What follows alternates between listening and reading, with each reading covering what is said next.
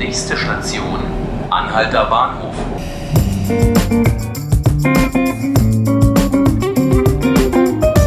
Hallo Berlin und herzlich willkommen zu 5 Minuten Berlin, dem Tagesspiegel-Podcast. Mein Name ist Laura Hofmann. Drei, vier, manchmal fünf Rettungswagen rasen in Berlin auf dieselbe Klinik zu, obwohl in einem anderen Krankenhaus, ganz in der Nähe vielleicht, mehr Notfallbetten frei wären.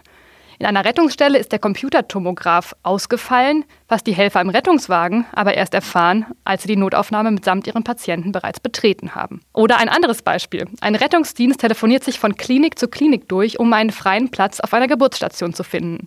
Derweil muss die werdende Mutter warten. Das alles soll sich nun ändern und helfen soll dabei mal wieder die Digitalisierung, genauer gesagt ein Algorithmus.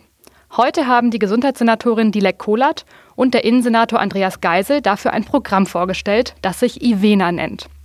Darüber sprechen möchte ich jetzt mit meinem Kollegen Hannes Heine, Redakteur in der Berlin-Redaktion und Experte unter anderem für Gesundheit. Hallo Hannes. Hallo.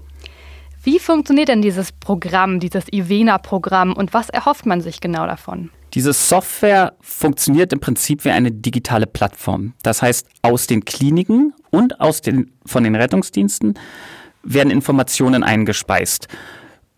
Informationen etwa, um welchen Patienten handelt es sich, Alter, Art der Verletzung, Fundort beispielsweise.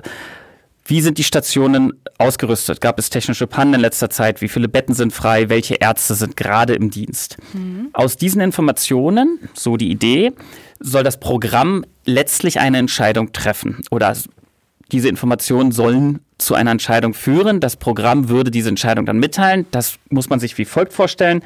Die, die Rettungsdienste geben ein, um was für einen Notfall es sich handelt. Und das Programm soll in Sekunden ermitteln, welche Klinik jetzt die Klinik wäre, die am sinnvollsten unter Berücksichtigung aller Faktoren mhm. anzufahren ist. Okay. So hofft man sich.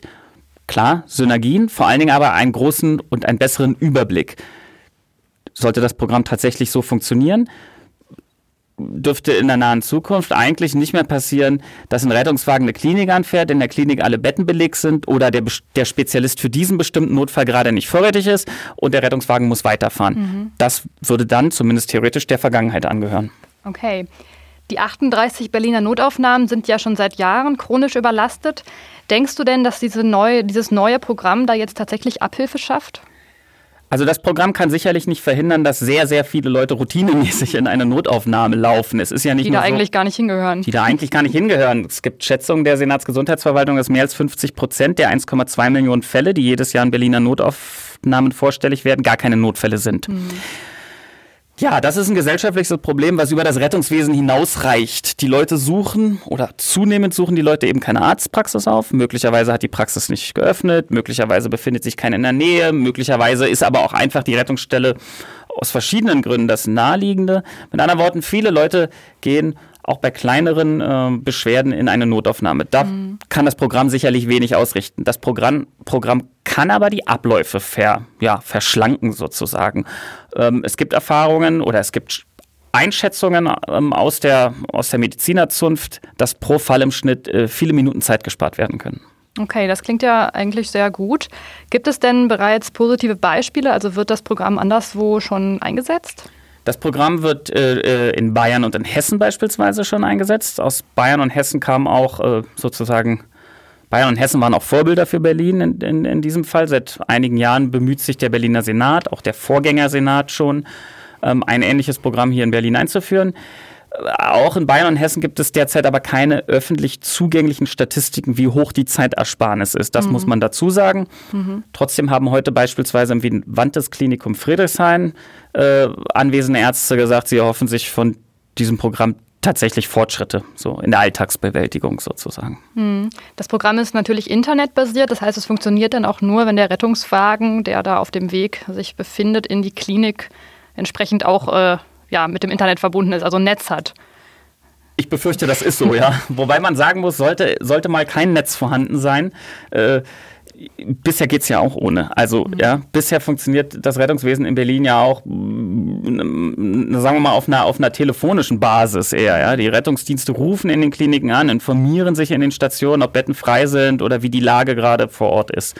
Ähm, auf diese Art der Kommunikation wird man sicherlich auch zurückgreifen können, wenn Ivena mal nicht funktionieren sollte. Mhm. Immerhin werden die Kranken und Verletzten nicht mit der BVG transportiert. Da ist das mit dem, mit dem Internet ja ein bisschen schlecht.